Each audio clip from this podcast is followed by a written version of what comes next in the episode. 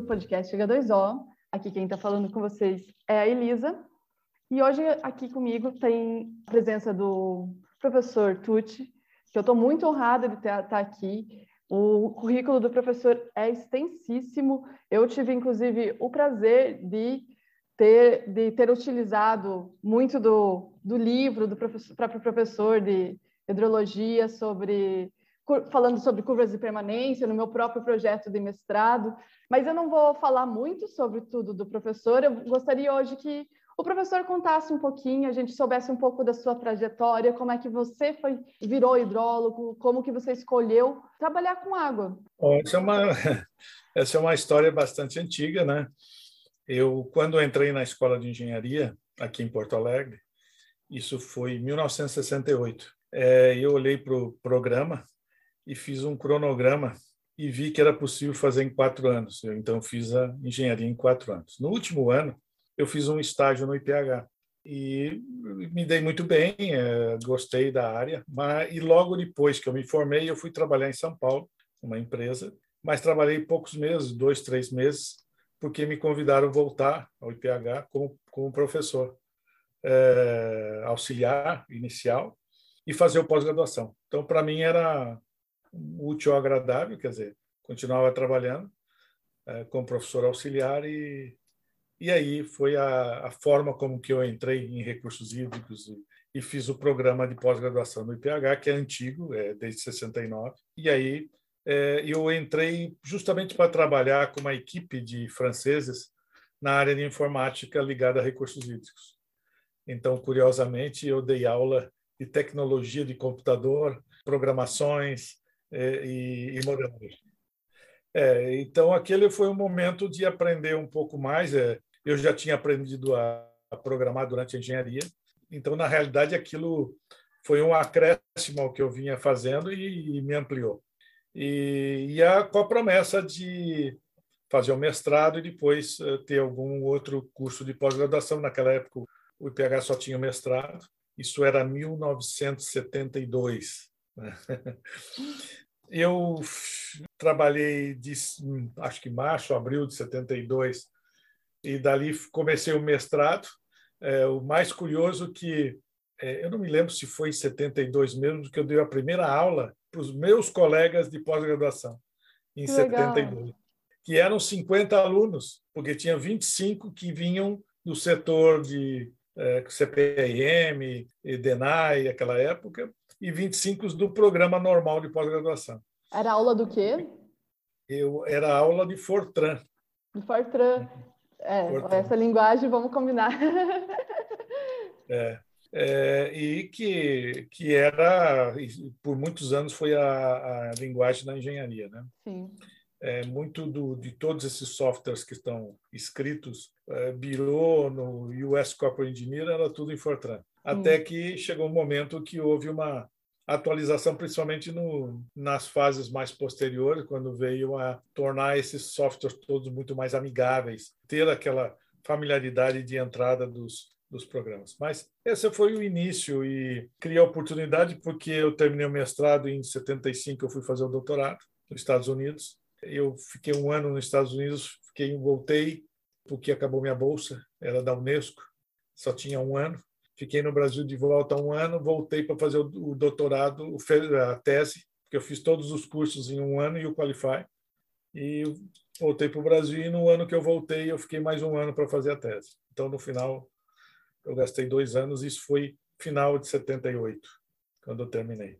Então, a minha carreira, de certa forma, na LI, a gente, a vantagem que o IPH sempre teve foi de unir a universidade a área prática. Tinha muito projeto, nós tínhamos muita atividade prática de, de projetos que a próprio IPH se desenvolvia em diferentes áreas, diferentes cidades e regiões. Então isso ajudou muito a esse crescimento não só da pesquisa e do conhecimento, mas também aplicado. E isso depois eu consegui traduzir isso também na minha formação como professor. Continuei esse tipo de, de processo desenvolvendo projetos em diferentes regiões do Brasil e depois no exterior, de forma a unir o conhecimento científico, as dúvidas científicas com as questões é, do dia a dia de resolver problemas da, da nossa sociedade. Então, isso foi o, a, o retorno ao Brasil e a, e a atividade de pesquisa e consultoria foi, foi muito produtivo. E nos anos, é, quando foi nos anos 80, 90, nós começamos a trabalhar em projetos internacionais, com primeiro com as Nações PNUD, depois com alguma coisa com o Unesco e depois mais para frente com o Banco Mundial, BID e outros organismos internacionais que eu trabalho até hoje. Né? A, a, carreira do, do professor é, desde que ele abra os seus olhos e traga é, problemas para a universidade, é muito interessante. Não, não quer dizer que você não possa ser teórico. Eu acho que o desenvolvimento do conhecimento teórico é fundamental. Mas a interação com problemas, principalmente numa área como recursos hídricos, hidrologia, que é uma área bastante ampla, ela é extremamente interdisciplinar. Você pode ter pessoas de diferentes formações trabalhando nesse, nesse contexto. Então, ela é necessária essa integração não de profissionais, mas também entre aspectos teóricos, científicos e práticos. Então, eu acho que eu, eu consegui. E também a, a, produção científica, que foi bastante fortuita, dado a grande quantidade de alunos que eu consegui orientar, senão eu não conseguiria produzir como eu produzi. Né? É, grande Com... parte foi, foi isso. Conta para gente Sim. um pouquinho da produção desse livro. Afinal, acho que acho que todo mundo no Brasil que estudou um pouquinho de recursos hídricos conhece você, graças você ter escrito um dos, dos livros que é base de hidrologia, né? Conte como que surgiu essa ideia, como que foi. Era uma ideia antiga, porque eu achava que a necessidade de ter literatura em português era muito pequena a quantidade de informação que nós tínhamos e a necessidade de tratar eh, questões relacionadas com com o Brasil. Então, eu construí a ideia do livro e fui convidando. Se vocês veem, o livro não é só meu, eu sou um organizador, tenho vários capítulos, mas a ideia era construir conhecimento é, que pudesse ser utilizado. E pudesse ser um livro de cabeceira. E certa vez, conversando com um engenheiro, ele falou: Eu gosto muito do seu livro, porque não é só porque é, para as aulas, mas porque eu posso consultar para vários assuntos.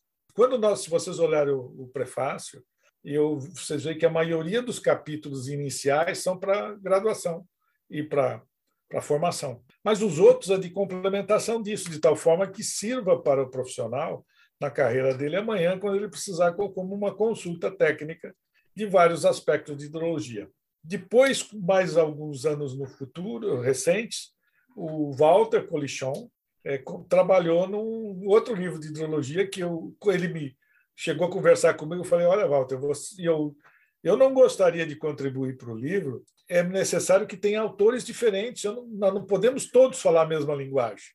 Cada um tem que trazer a sua linguagem. Até que quando o programa de doutorado aconteceu no PH, é, eu dizia a todos o seguinte, que eu não aceitaria nenhum aluno, eu era o coordenador, e eu não aceitaria nenhum aluno que fosse professor do IPH porque tinha que se formar em lugar diferente para evitar endogenia. E por muitos anos isso foi seguido. Então, grande parte dos nossos professores foram em outras. Eu falei, você pode ir na mesma universidade, mas não aqui. Porque se todos nós conversarmos a mesma linguagem, nós não vamos ter quatro, cinco ou dez professores, nós vamos ter um só. E é necessário isso, é necessário diversidade de conhecimento, de formação, de ideias, principalmente na ciência. Então, eu sempre incentivei todos a terem sua própria personalidade na ciência por isso, porque não é só na política, mas na, no conhecimento nós temos que ter approaches, quer dizer, abordagens as mais variadas para evoluir. E não é a ideia de uma pessoa só que vai construir tudo. Concordo demais com esse seu ponto de vista, professor. Acho que isso até me lembrou um livro que eu li recentemente, que é de um, uma mulher negra, de Jamila Ribeiro, e ela fala muito sobre esse, isso no livro dela, né, da importância sobre a gente ter até próprias representações diferentes dentro da academia para a gente não ter é, porque cada um vai trazer é, o seu ponto de vista. Por exemplo, a gente tem pessoas, por exemplo, só de classe média entrando na, na faculdade. Normalmente, você vai ter um respaldo só dessas pessoas. Por exemplo, por que, que a gente tem um problema, um exemplo que ela própria fala? Ainda falta água né, para muita gente no Brasil, é, e, e é uma realidade muito triste. E como, por exemplo, às vezes a gente poderia, é, a falta de alunos que vivam nessas comunidades onde falta água, poderia trazer na academia outro, outra, outras visões que não a, a, a, tradicional, que vem de uma cultura mais de classe média e tudo mais. Eu acho. É. E por isso é que boas universidades do mundo, as mais conhecidas, não aceita mais do que 10% de professores formados nela própria. E que também não aceitam que o, o mesmo aluno que fez mestrado lá faça o doutorado lá. E aí é uma recomendação que eu faço. Se você quer ter multiplicidade de informação, faça mestrado num lugar, doutorado no outro e pós-doutorado no outro. Você vai ganhar uma riqueza. Agora, se você é aluno de um professor, faz o mestrado com ele, o, o, faz o, a, a iniciação científica com ele, mestrado e doutorado, você vai ficar um pouco pobre. Não que o professor não seja bom, Sim. mas em diversidade você vai ficar pobre a sua leitura de mundo vai sempre estar na mesma lente, né? Na lente, uma, naquela uma lente... amplitude pequena. Exato. Então, é, e as universidades não poderiam aceitar isso. Tipo, e nós temos muitas universidades que têm a lista de professores todos formados nela mesma. E que às vezes nem saíram da universidade, nunca foram para a praxis um pouco, né? Isso, eu acho isso um é, pouco triste. Isso, isso não quer dizer que seja ruim, mas também não é bom, né? É necessário diversidade. Você precisa, por isso que as boas universidades têm gente de todo mundo, com cabeças diferentes, com realidades diferentes, com brilhantismos diferentes. E isso a gente tem que ter. Essa é uma, uma, uma preocupação que eu sempre tive. Eu consegui no IPH por alguns momentos é, conseguir que a universidade, que nós nunca tivéssemos, que tivesse, não tivéssemos endogenia e, portanto, uma amplitude maior de formação de pessoas de diferentes lugares com diferentes entradas de fontes de informação para ter diversidade e poder transmitir isso para os alunos também. Então, isso é muito importante. É, a verdade não está em nenhum de nós, está no, em todos nós. Sim. Poxa, e isso me lembrou que você também teve uma passagem pela Associação Brasileira de Recursos Hídricos. Foi por um período presidente de lá. Conta um pouquinho dessa experiência também para a gente, que hoje você ainda está relacionado. Conte um pouco. Bom, a BRH é um, quase que um filho nosso, né? É, é, em 31 de janeiro de 1976, que foi é meu dia de aniversário, eu estava no Colorado, no meu, fizemos o aniversário na minha casa, e eu estava conversando com o meu orientador, o professor Grieg, e estava junto o Gerson Kelman. E ele estava, o Grieg estava contando para nós como era a Associação Americana de Recursos Hídricos. Aí eu virei para o Gerson e falei: olha, quando a gente voltar para o Brasil, nós temos que criar uma associação brasileira.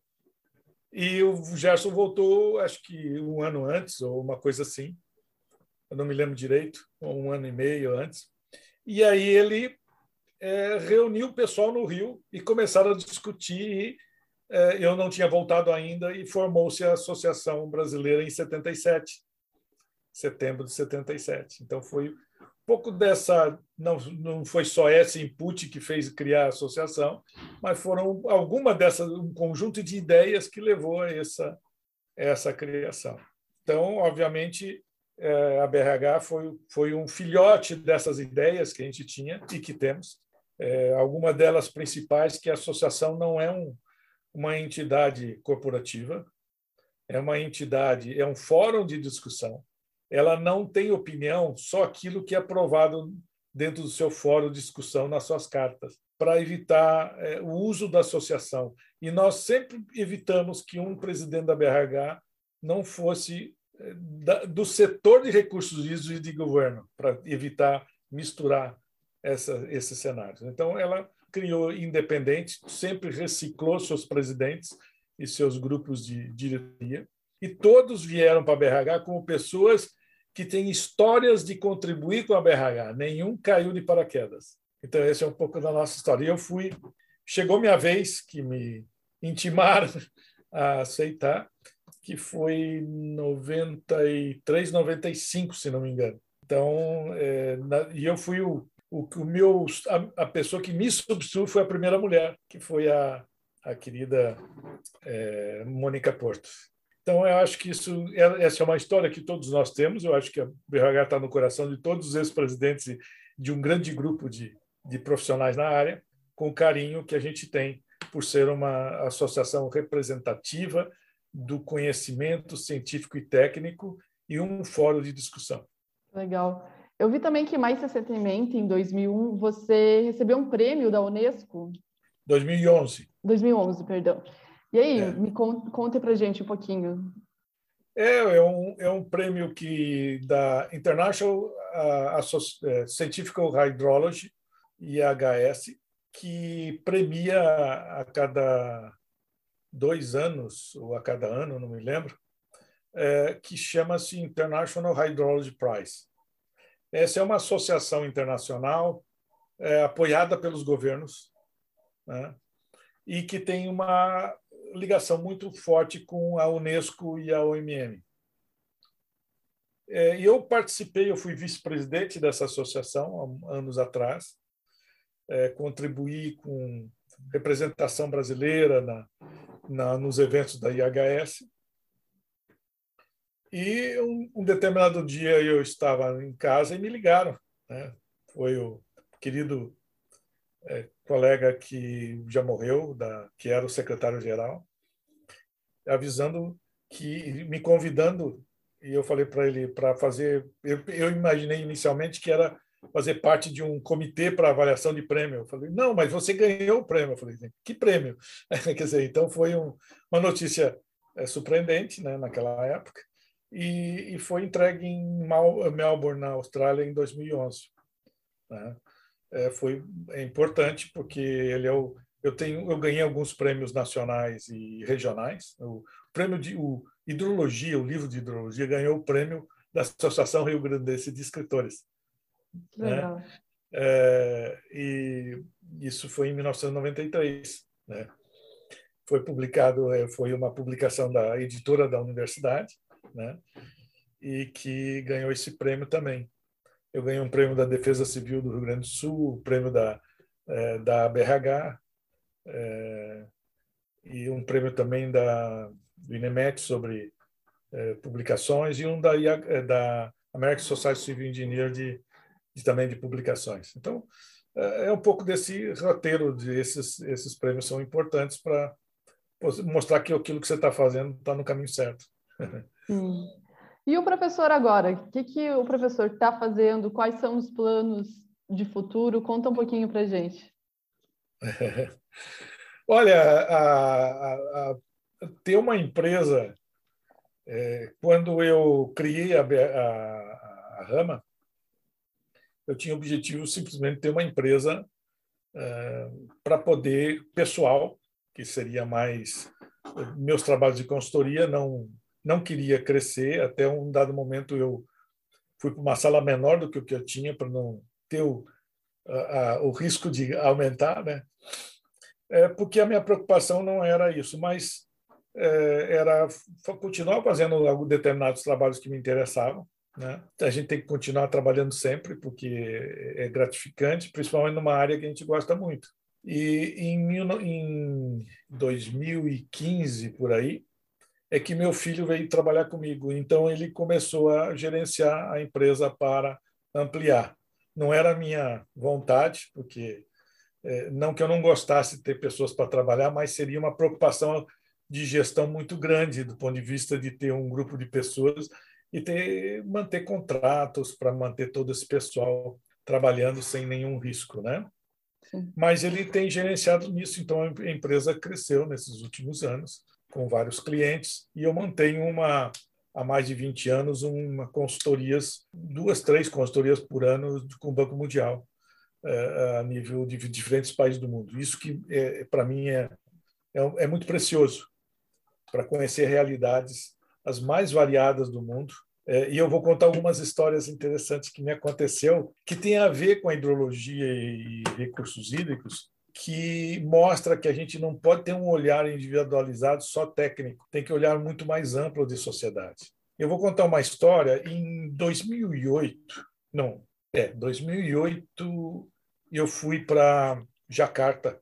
É, o gerente do, do, um dos gerentes, um dos diretores do banco me chamou para mim fazer uma avaliação de um projeto que estava sendo implementado, financiado pelo banco. Na época eram em torno de 170 milhões de dólares para limpar os rios por causa das inundações, porque cidade não tinha praticamente serviço de limpeza urbana. E o lixo praticamente ia todo para a rede de escoamento. E Jacarta é uma cidade que tem quase todos os problemas que você pode encontrar em recursos hídricos. A cidade está ah, baixando, não tem esgoto, inundações por todo lado, a área impermeável faz com que reduza a recarga do aquífero e as pessoas tiram água subterrânea contaminada. Então é uma mistura, tem furacões, tem terremotos, tem de tudo.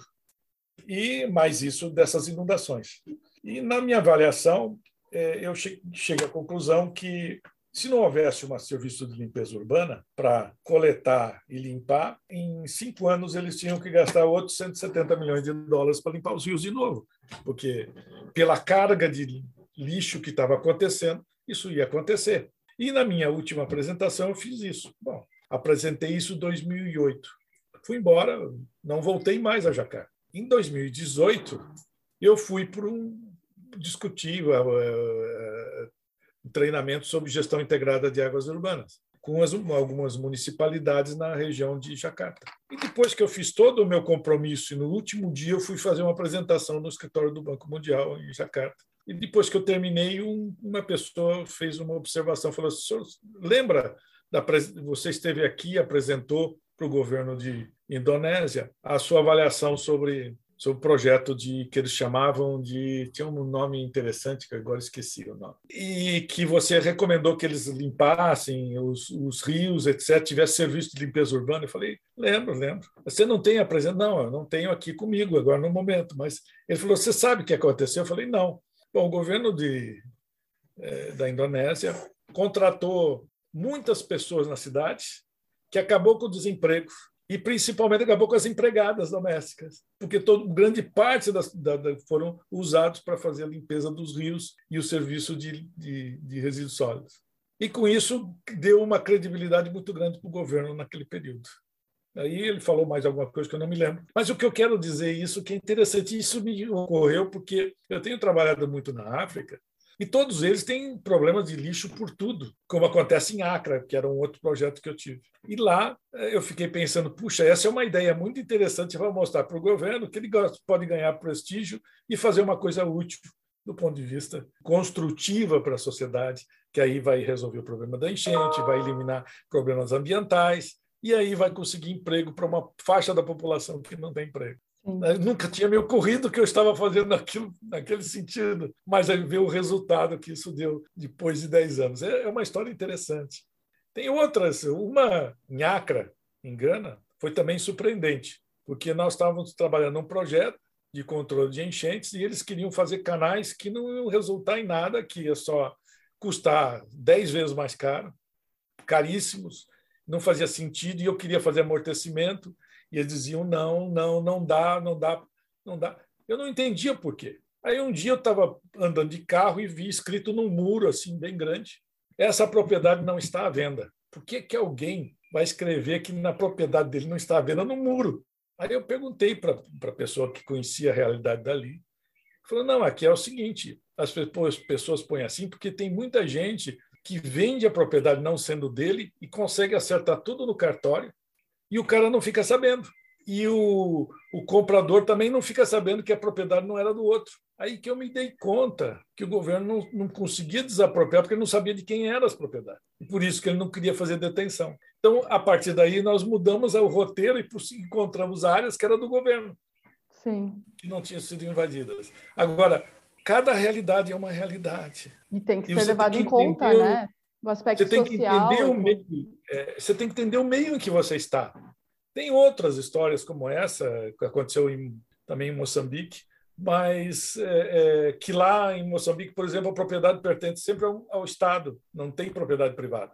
só depois que constrói e que ele recebe um direito de construir. Então, cria invasões, as cidades não têm infraestrutura, não tem, não tem investimento como um loteamento. Sim. Então, é, é, aí você tem que lidar com isso dentro do recurso hídrico. E é, vários aspectos né, que têm que ser considerados, sociais. Isso me lembrou um pouquinho de um outro entrevistado que a gente já entrevistou aqui no podcast H2O, que traz uma visão bem diferente do que nós, da engenharia, está acostumada de recursos hídricos, que é o Ailton Krenak. Ele é um ativista ambiental da tribo Krenak, né, indígena, e ele vem e traz exatamente essa crítica, né, que nós, como engenheiros, a gente tem que abaixar os ouvidos uh, é, e ouvir, né, que ele pega e fala assim, não, pessoal... Não, nós temos que ampliar os olhos e olhar, Exato. não só ouvir, mas enxergar o que está acontecendo na realidade local. Ele pega e fala exatamente o seguinte, ah, porque o rio, ele chama o rio, ai, agora é lá no São Francisco, é um dos afluentes do São Francisco, que ele fala, aqui a gente chama ele de rio Uatu, que é avô na língua dele. E os economistas, os engenheiros, chamam de recurso hídrico.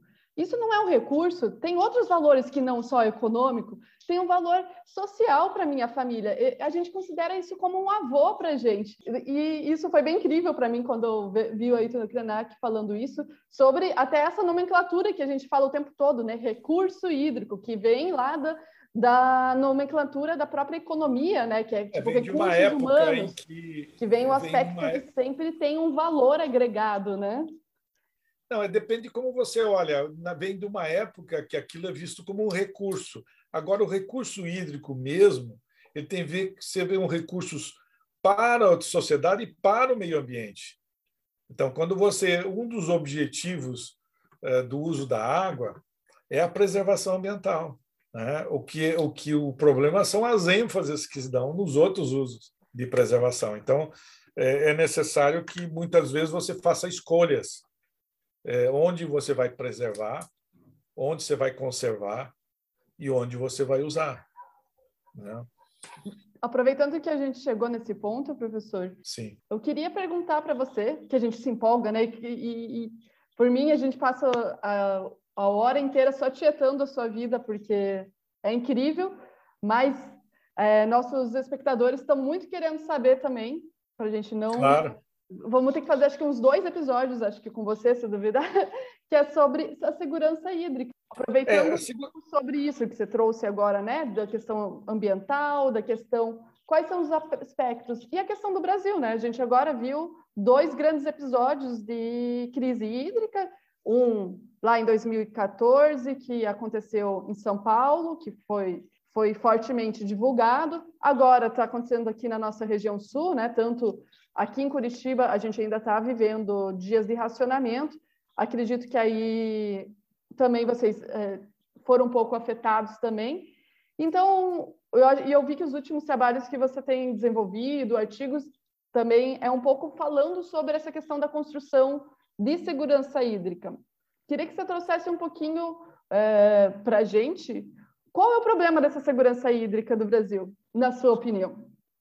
Tá bem. É, eu vou, vou colocar primeiro segurança hídrica, depois de sustentabilidade hídrica. Tá? tá? Eu acho que é uma questão de definição. Quando eu comecei a trabalhar nesse assunto, eu procurei alguns artigos e tinha infinitas definições para isso. O que eu tenho usado, eu fiz um, um estudo de segurança hídrica do Estado de Minas Gerais, né? onde a gente fez algumas definições. Eu, eu separei. Segurança hídrica pode estar em tudo, porque quando você faz um projeto, você quer segurança hídrica. Mas a definição que eu utilizei é o seguinte: quando você vai fazer um projeto, seja ele qual for, é, de abastecimento d'água, de controle de enchente, seja o que for, você faz para um determinado risco, não é? Você escolhe um risco de projeto e aquele projeto vai funcionar para aquele risco. Então, por exemplo, o abastecimento d'água, eu escolhi um risco de 95% de garantia e 5% de risco de falha.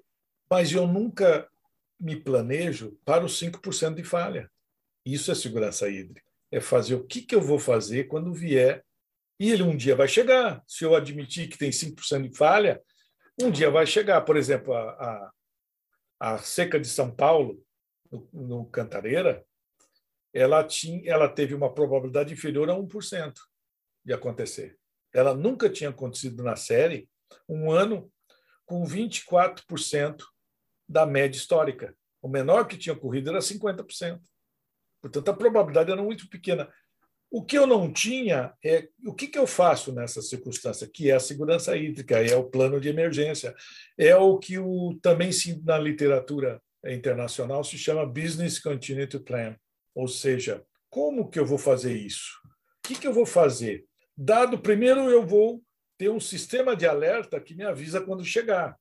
E se eu tenho na série, por exemplo, no Cantareira, os últimos 20, até 2015, os últimos 20 anos tinham sido 20, 24 anos, 20 tinha sido abaixo da média. Então, podia já ser um sinal que aquilo podia estar chegando. Mas nós estávamos acostumados no Brasil até 2012, 13, que seca não existia para nós só no semiárido. Né? Era só enchente. Nós tínhamos o olhar só da enchente. Não, seca, o que é seca? Não acontecia no Brasil.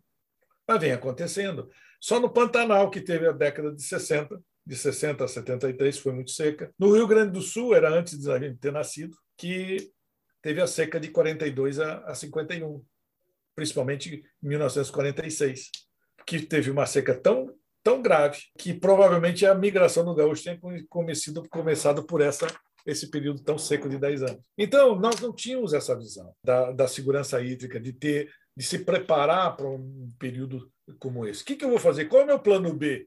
Nós não tínhamos o plano B. O plano B é a minha segurança hídrica. Então, todos os projetos, se você tem uma barragem que tem 1% de chance de falhar numa cheia, você tem que ter o plano B para aquela população, um sistema de alerta, ou seja, tirar as pessoas antes, uma série de coisas, evitar uh, a ocupação significativa logo depois da barragem, tem que ter uma, uma, avaliação de segurança hídrica. Isso está na quantidade, ou seja, na enchente, na seca e na qualidade. Por exemplo, a seca de São Paulo de 2014 não tinha falta d'água. O que, que tinha? Falta de água com qualidade. Porque o rio Tietê e o Pinheiros estavam correndo lá. Então, ali também qualidade da água influencia. O que, que acontece numa seca significativa? Em rios urbanos só tem esgoto correndo, porque não tem recarga, a, a impermeabilização solo reduz a recarga, se praticamente não tem vazão natural. E mesmo nos rios maiores, você tem muitas cidades que contaminam esses rios. Como não tem pouca água, o que você vai encontrar é muito esgoto. Então, à medida que, que a seca vem, você tem piora da qualidade da água. Então, o problema não é só de quantidade, é de qualidade também. Então, tudo isso tem que estar nos planos. Nós, recentemente, fizemos um, um desses Business Continuity Plan para uma cidade de Moçambique. Quer dizer, como nós se preparamos e quais as medidas que eu vou tomar é, ao longo do tempo, seja na prevenção, seja na mitigação, na redução na aumento da resiliência daquela cidade e na mitigação quando ela ocorrer. Então, isso é segurança hídrica, a necessidade de estar preparado para os eventos extremos. E que nós hoje não projetamos, nós projetamos para o risco e deixamos o risco para as pessoas correrem. E todo dia nós tomamos decisão com risco. Quando eu saio para caminhar, eu olho para o weather lá para ver se vai chover. Aí, se está 5% de chuva, eu me pergunta: pega ou não pega o guarda-chuva? É. Isso é uma decisão de risco. Professor, vou fazer uma pergunta um pouco até mais provocativa sobre essa questão do risco, porque, olha só, quando a gente vai calcular esse risco, né? A gente pega uma série histórica passada e calcula ali o 95% de probabilidade de ter aquela vazão passando no rio, só que a pergunta que fica agora, esses 5%, né, essa, essa coisa, essa situação hídrica que tem uma baixa probabilidade de acontecer. Será que ela não é mais só 5%, né? Porque a gente tá, o problema é que a gente está devagando, é, devagando, não é tão devagar, né? Indo para questões que a engenharia às vezes não conseguiu equacionar muito bem, seja mudanças climáticas, que é, é uma coisa que a gente está vendo aqui, outra questão que a gente vê, por exemplo, o pesquisador Antônio Nobre, ele fala lá da questão do, da influência da Amazônia na regulação dos ciclos hidrológicos na região sul. Também temos a questão dos usos consultivos, que há um aumento nos últimos anos por parte da agricultura, irrigação.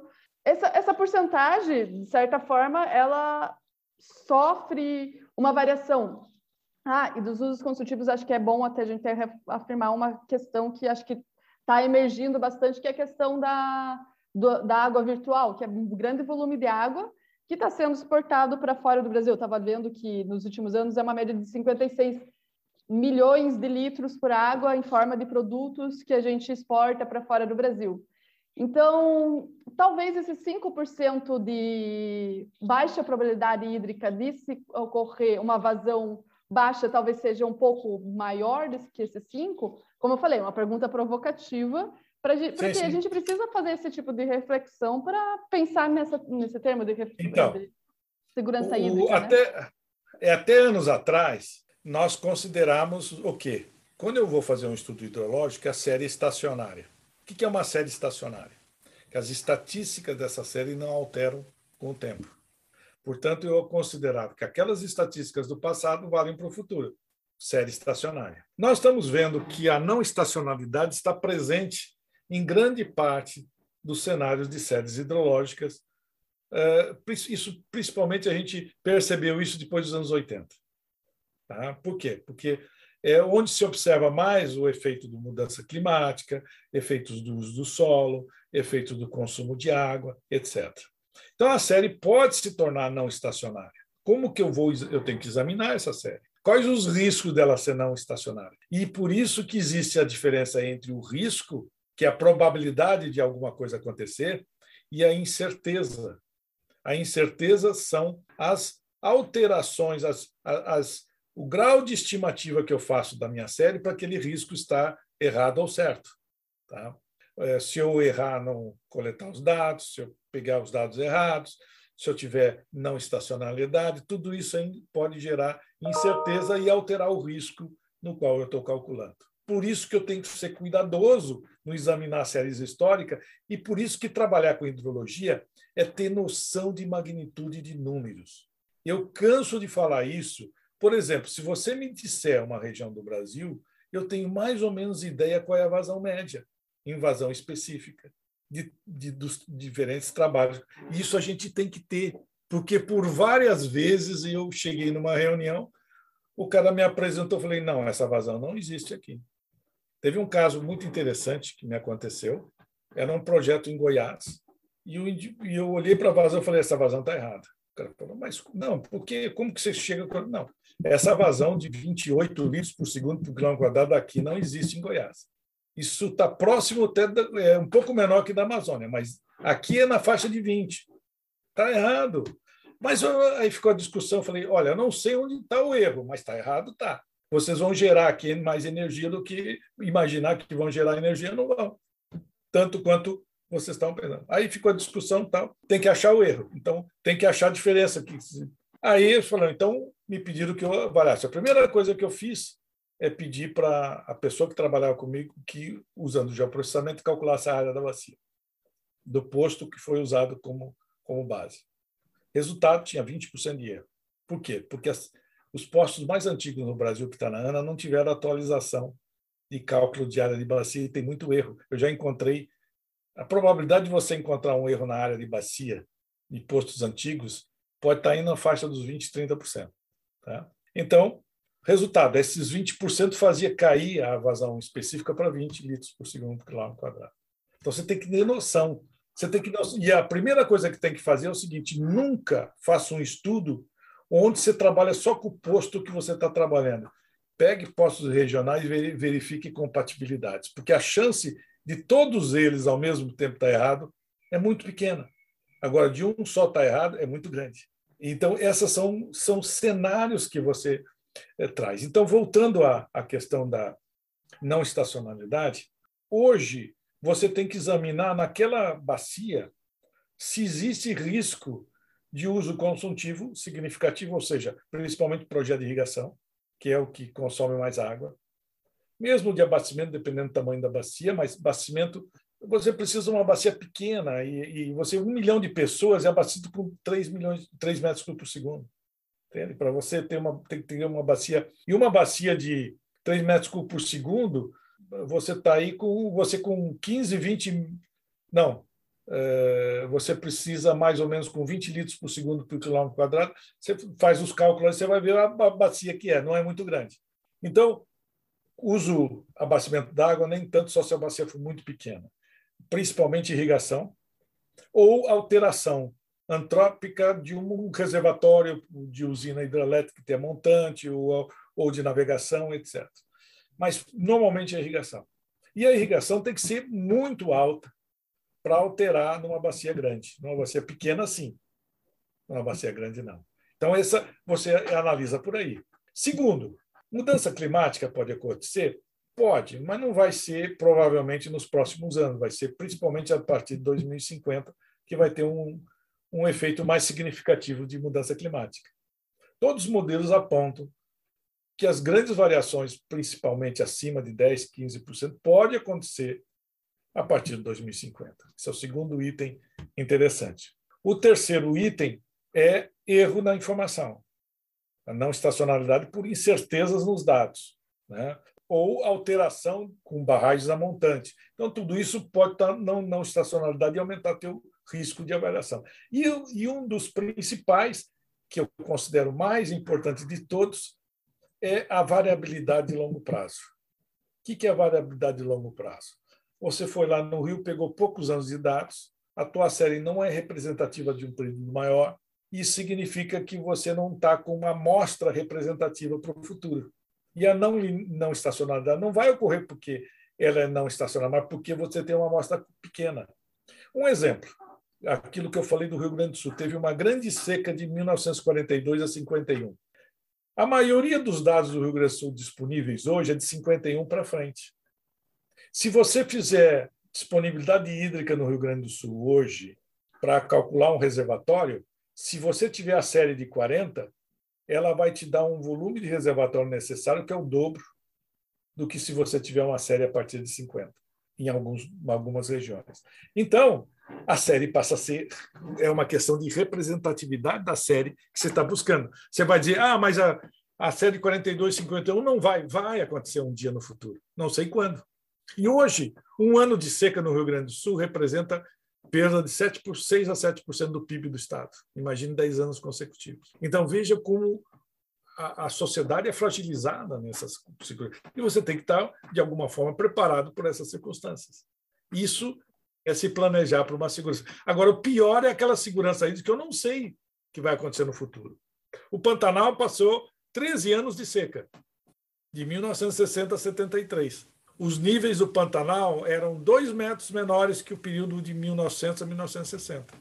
E passaram de 73 para frente e flutuar três metros acima. Muita coisa. Né? Então, é, é, isso é inevitável. Nós não sabemos, nós não temos como prever o futuro em hidrologia. Mas pode acontecer. Por exemplo, eu fiz um estudo, uma avaliação, num trabalho do Banco Mundial, em 1900, 2007, em Uganda e lá tem o Lago Vitória.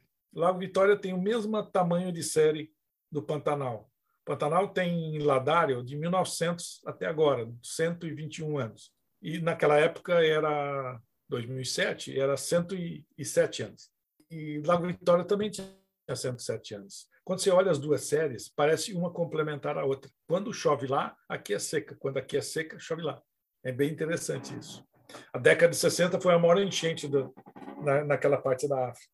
Né? E aqui foi a maior seca.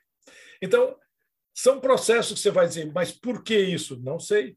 Questões climáticas que nós não conseguimos explicar. Por isso que tem o que eles chamam em hidrologia o, o efeito de José e Noé os anos de secas e os anos de cheia. e, e aí, como é que a gente faz? Com, no meio de tanta incerteza, falta de informações, como bem a gente sabe. Por isso que você tem que, ser, você tem que ter a segurança hídrica. Você tem que trabalhar com o que você sabe e se preparar para aquilo que você não sabe ou para aquilo que você sabe de risco. Sim. E o que, que você vê que, que seria, agora saindo até um pouco da questão da, da hidrologia especificamente e vindo para mais a esfera da gestão mesmo. O que, que o professor acredita que. A, é, recentemente, inclusive, a ANA divulgou o Plano Nacional de Segurança Hídrica. O que, que você acredita que, que quais são as ações que a gente precisa adotar para a gente garantir isso de fato, né? A segurança hídrica, bem como o professor falou, a crise de São Paulo, por exemplo, não era nenhuma falta de volume de água, né? Questão de qualidade de água. Outra questão É, muitas vezes é falado, não, vamos aumentar o número de reservatórios, mas espera aí, o problema normalmente é o reservatório está vazio no momento de crise, né? Não é a falta do, do, de, da existência de, de reservatório. É, mas aí que eu entro com, com um indicador novo dos papers que eu fiz recentemente, que é o, o índice de segurança, é, o indicador de sustentabilidade hídrica urbana. Por que, que eu falo do urbano? Porque na realidade, 86% da população brasileira está nas cidades. E sabe qual é a, essa área? É 0,25% do território brasileiro. E nós temos 40 milhões de pessoas numa região de risco alto de, de segurança hídrica. Se você pegar São Paulo, Rio de Janeiro, Brasília, Belo Horizonte, Curitiba, e mais as cidades, na, por exemplo, na Grande São Paulo e região de Campinas, você vai ter 40 milhões de pessoas, todos eles em bacias pequenas, bacias de cabeceiras, onde você deixou crescer milhões de pessoas que têm um limite de disponibilidade. E a ineficiência da gestão urbana nossa é algo impressionante. Eu só vou eu fiz esse paper que eu fiz em 2017, depois nós estudamos também Santa Catarina em 2018, acho. É, nós, o índice é basicamente o seguinte: eu falei, você tem uma quantidade de água que vai abastecer uma população. Tá? De, quando você entrega para ela, 20% ela consome e 80% volta. Tá? Qual é a tua demanda de água? É os 20%? Né? Não é só os 20%. Tua demanda de água é os 20% que consome, mais o necessário para diluir o esgoto que você não, não, não controla nas suas estações de tratamento. Eu fiz um cálculo para o Brasil você precisa de uma quantidade tal de água, e aí eu relacionei o meu índice de sustentabilidade hídrica urbana é a relação entre a quantidade de água consumida dividido pela disponibilidade em área, em território equivalente ao da cidade. Tá? Então, o consumo de água médio do Brasil é dos, de, dos 20% mais daquela água que eu consumo, mais 276 vezes aquela água por falta de tratamento de esgoto. Então, a minha demanda é, não é de alguns litros por segundo, é de alguns metros cúbicos por segundo, porque eu não trato. E para mim levar o rio à classe 2, eu preciso de um volume de água muito grande naquela cidade. E aí, fazendo o cálculo em relação ao território, eu preciso de 200 vezes a área da cidade em bacia hidrográfica para fechar o ciclo.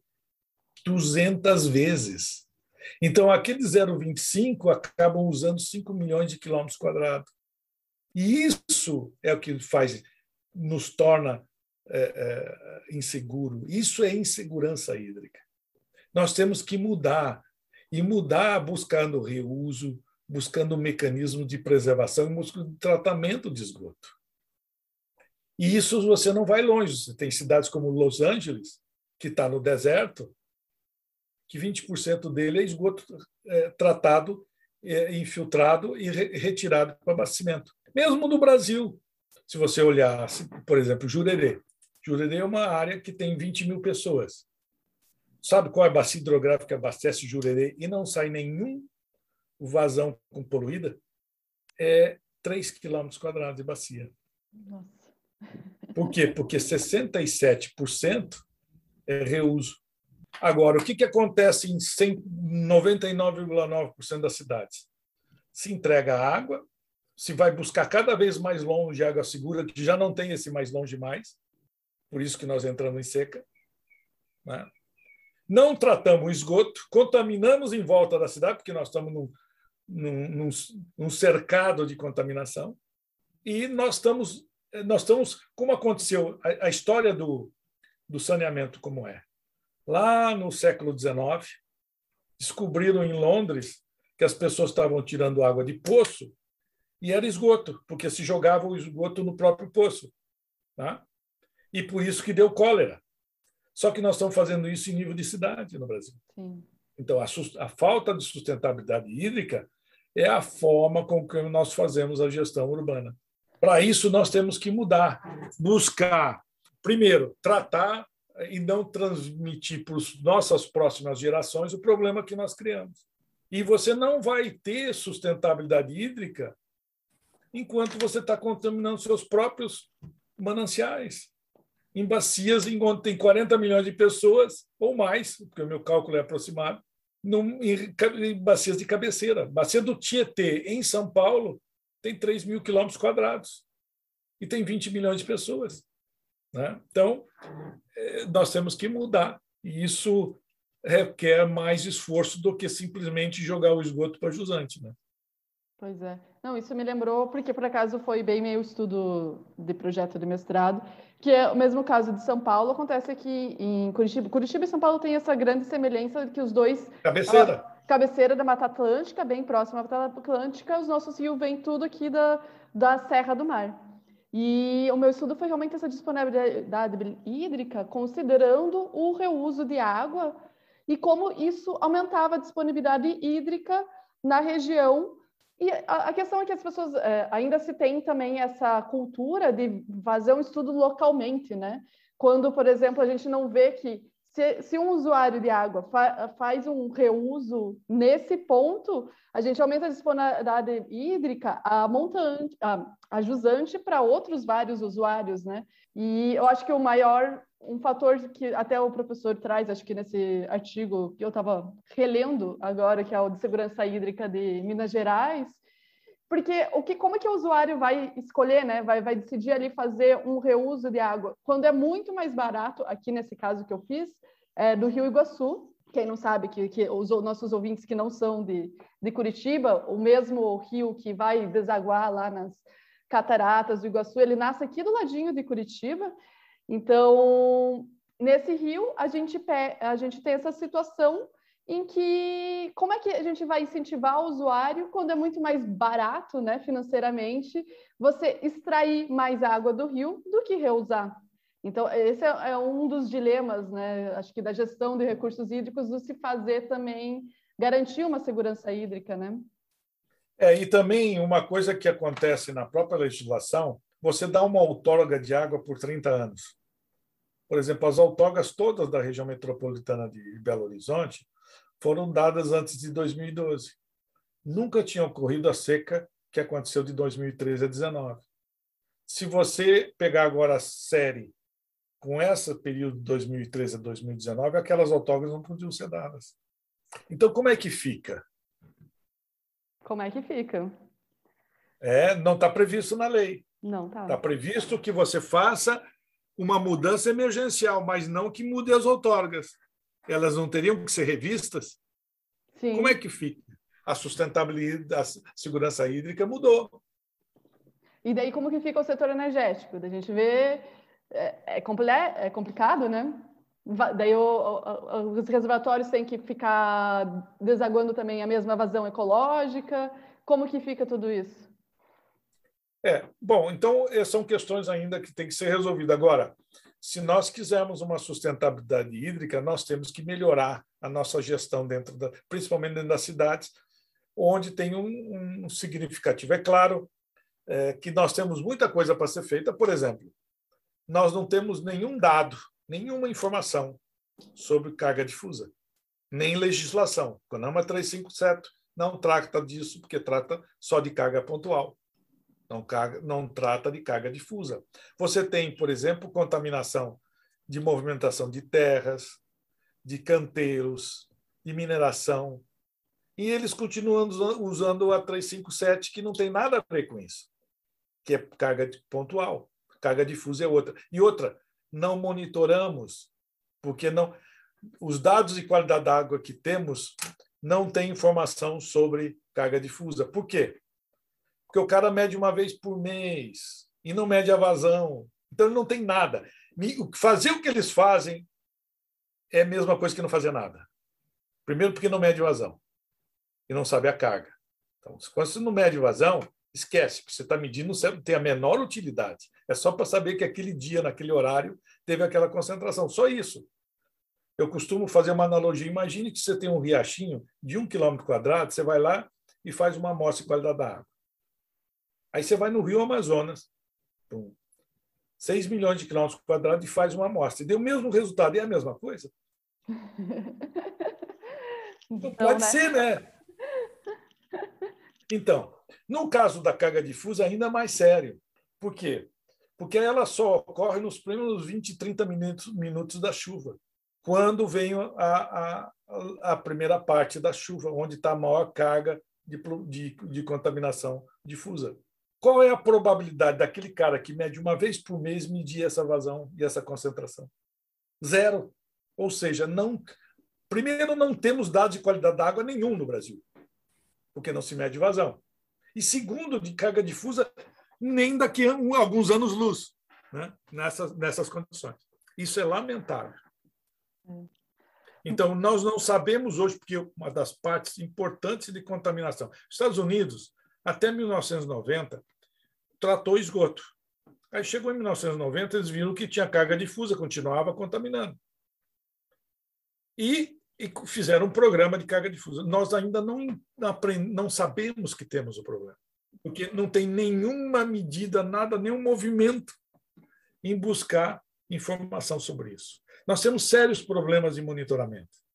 Por exemplo, temos muito pouca informação é, sobre vazões extremas e não temos dados de bacias pequenas.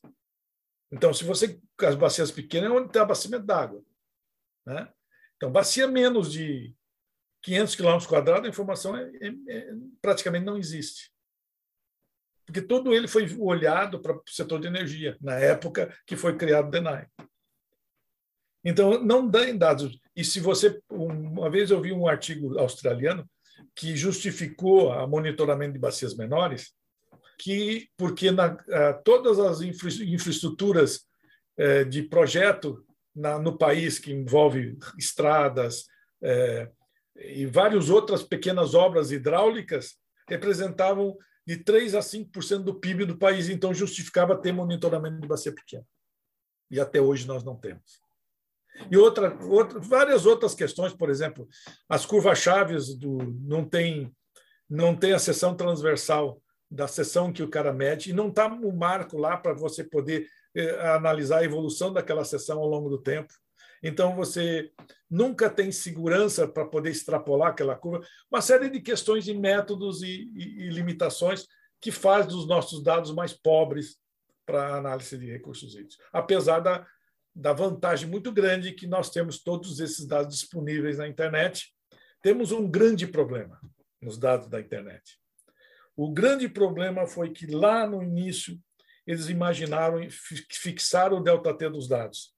Então nós estamos simplesmente não temos acesso aos dados com intervalo menor que um dia. Portanto, aquilo que é usado em bacia pequena. Sim. Queria. Então, tem uma série de questões, eu só falei algumas do que eu me lembrei aqui, mas tem muita coisa para fazer. Mas, professor, Isso, podemos até fazer posso ajudar, outra... mas essa é da tua geração.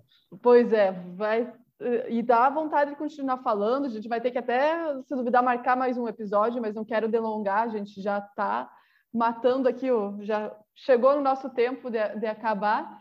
Para finalizar o nosso episódio, se é que há algum otimismo depois de, de todo, todo esse questionamento, né? Como que a gente pensa, então, né? É, falta informações, a gente está indo no caminho mais ou menos certo. Não, é, é que também eu Deixar destaquei... umas palavras para os nossos ouvintes aí também. É, eu também destaquei os problemas, né? Sim. Obviamente. Eu acho que é, o país cresceu muito nesses, nesses anos de, da lei de de águas de 97 para cá. Né? Cresceu bastante, nós criamos associações, fizemos bastante coisa. Mas, como eu disse para você, isso é para essa geração que está aí consertar. Né? Senão vocês não ter nada para fazer. Né? Ah, tá. então tem muita coisa para fazer ainda, é, construir e melhorar, principalmente na sustentabilidade, que ainda é muito limitante. Quando eu me lembro quando o Gerson eh, assumiu a, na ANA, né? acho que foi 2000 e pouco, a, a, a, gente discutia quais eram os grandes problemas de recursos no Brasil. Eu, eu sempre dizia que de 1 a 10 era falta de tratamento de esgoto. E ele continua sendo de 1 a 10 um problema atual. E, e tem uma deserticultura. Melhorou, melhorou, tem mais tratamento, mas continua muito, muito deficiente. E eu, assim, eu que sou mais jovem, estou aterrissando agora, é uma coisa que eu sinto muito, e tá, por favor, é uma desarticulação entre os recursos hídricos e saneamento muito grande. Não sei, parece que quem é de saneamento não conversa com recursos hídricos, recursos hídricos não conversam muito bem com saneamento. Eu não entendo da onde surgiu essa grande divisão de águas nesses dois setores que quando um está muito atrelado com o outro, né? Claro, claro. Na realidade, isso é um pouco da. É que uma você encontra com um engenheiro, não fala com geólogo, o outro não fala. Isso, isso faz parte da, das tribos que se formam no, no, na, no país, no, nos países, e isso é normal que aconteça. Mas a aproximação para resolver o mesmo problema deve trazer todos juntos, porque esse é o objetivo, a integração, a integração de pessoas, de conhecimento, e para buscar um objetivo comum. E é isso que a gente tem que buscar na gestão, justamente fazer isso, fazer essa integração. Mas, enfim, professor, muito obrigada. Já assim, estamos assim estourando o nosso tempo aqui de, de, episódio. Eu agradeço demais a sua participação. Minha vontade aqui é de é um passar prazer. as próximas horas conversando com você. E muito obrigada, viu, professor? Não, é um prazer. Estamos à disposição e um, um bom, uma boa noite para você.